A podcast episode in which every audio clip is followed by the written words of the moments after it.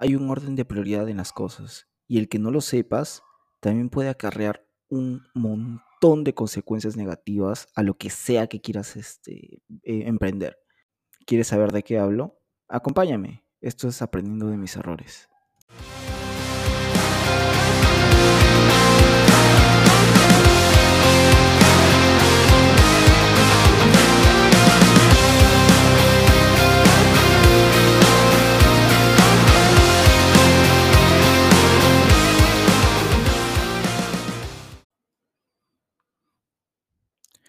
Bienvenidos al episodio número 11. Mi nombre es Joe Barandiarán Cortés y esto es Aprendiendo de mis errores, el podcast en el que hablaremos de diversas metodologías como herramientas que te puedan servir para impulsarte tanto en tu campo laboral como en tus proyectos personales. Asimismo, hablaremos de todos aquellos errores que he cometido durante toda mi vida laboral para que de alguna forma también puedas aprender de ellos y evitarlos. Como te comenté en el, en el, en el teaser, hay muchas cosas que están dentro de, lo que vendría a ser prioritario y muchas veces no las llegamos a, cumplir, no, no, lo llegamos a hacer, porque tenemos el, enfoque muy perso y eso también acarrea de que no, no te enfoques en lo que es realmente importante. Les voy a hablar desde mi experiencia personal y eh, de hecho mi mejor amigo, yo sé que está escuchando esto, él va a saber a qué me refiero eh, con esto porque ya fue eso algún tiempo. En el episodio anterior justo les hablé el tema de las sociedades, de por qué a veces asociarse no es muy bueno, no es muy dable, y mucho menos con personas que no conoces.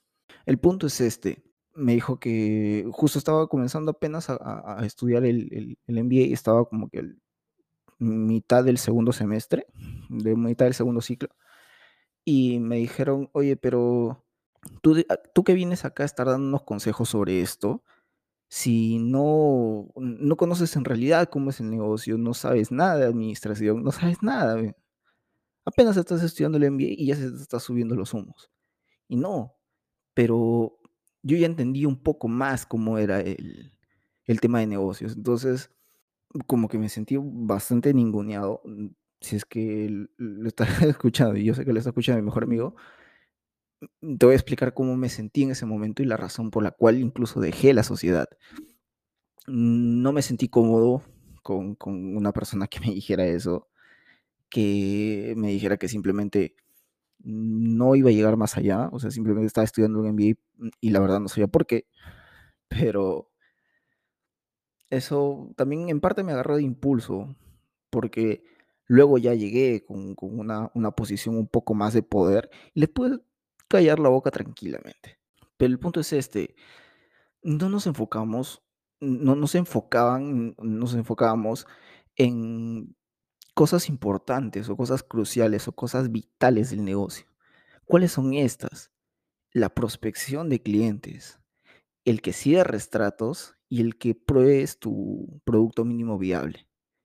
Esas tres cosas no estaban netamente enfocadas al principio. Lo que buscaban era un aspecto un poco superficial al querer sacar esta, esta, este, este, esta oficina sin ni siquiera haber validado si es que esto en realidad funcionaría. Porque estaban agarrando proyectos, sí, estaban agarrando proyectos pequeños, en más un tema de supervisión que más que el, el core del negocio o el núcleo del negocio. Entonces, yo estaba completamente en contra de eso y los demás socios estaban a favor. Entonces, el porcentaje que, yo, yo, yo este, tenía no era suficiente como para poder votar y decir, ¿sabes qué? Hagamos esto. Entonces, también como que fue la razón por la cual me fui, porque no me sentía escuchado, no sentía que mis, mis ideas fueran de ayuda para ellos. Y decidirme, decidirme romper la sociedad. Tuve una pelea, una discusión y, se lo voy a recordar, de hecho. Tuvimos una discusión en la cual peleamos con, con, con mi mejor amigo y no nos hablamos por un tiempo.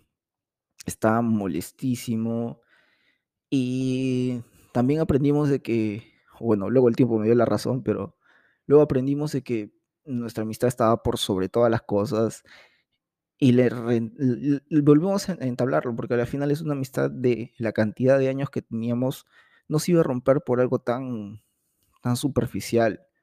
O sea, por una, un, un intercambio de ideas no se iba a romper. Y a la final ya lo dejamos ahí.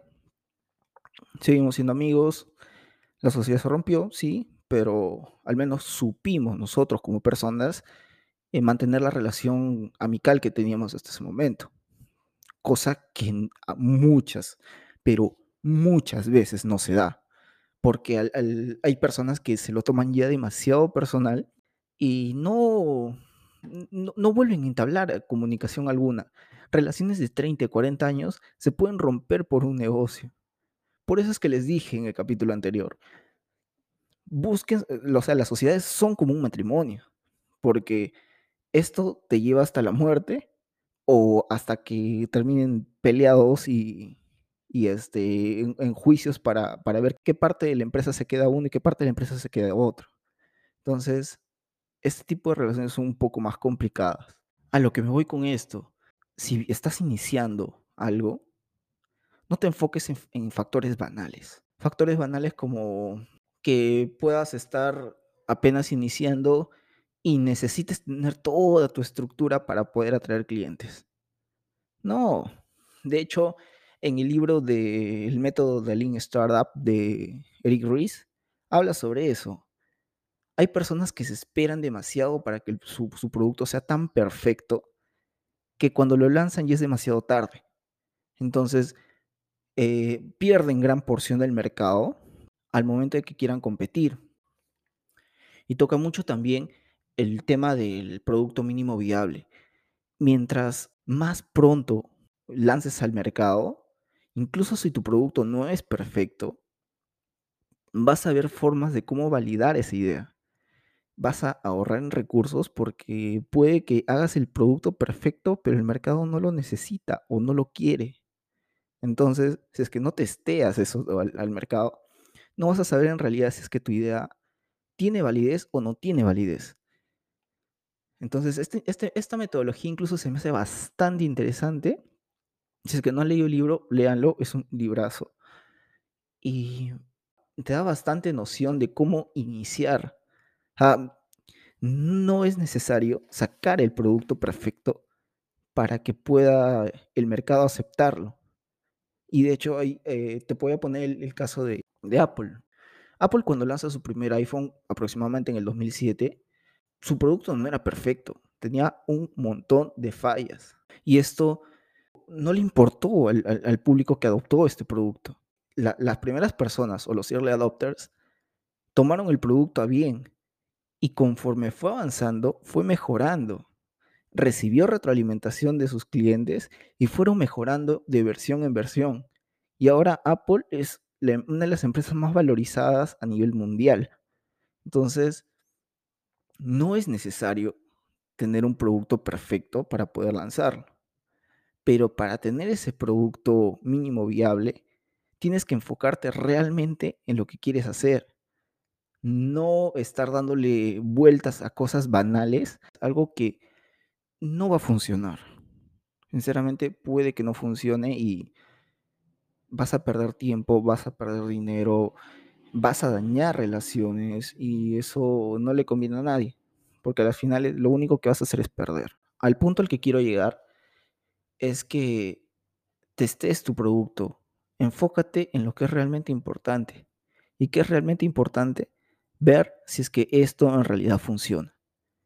Si funciona, adopta las, los cambios que, o, o acepta la retroalimentación de tus clientes, adóptalo para que en tu siguiente versión puedas corregir eso. Y no digo que ahí se va a quedar, porque va a haber otras cosas que cambiar.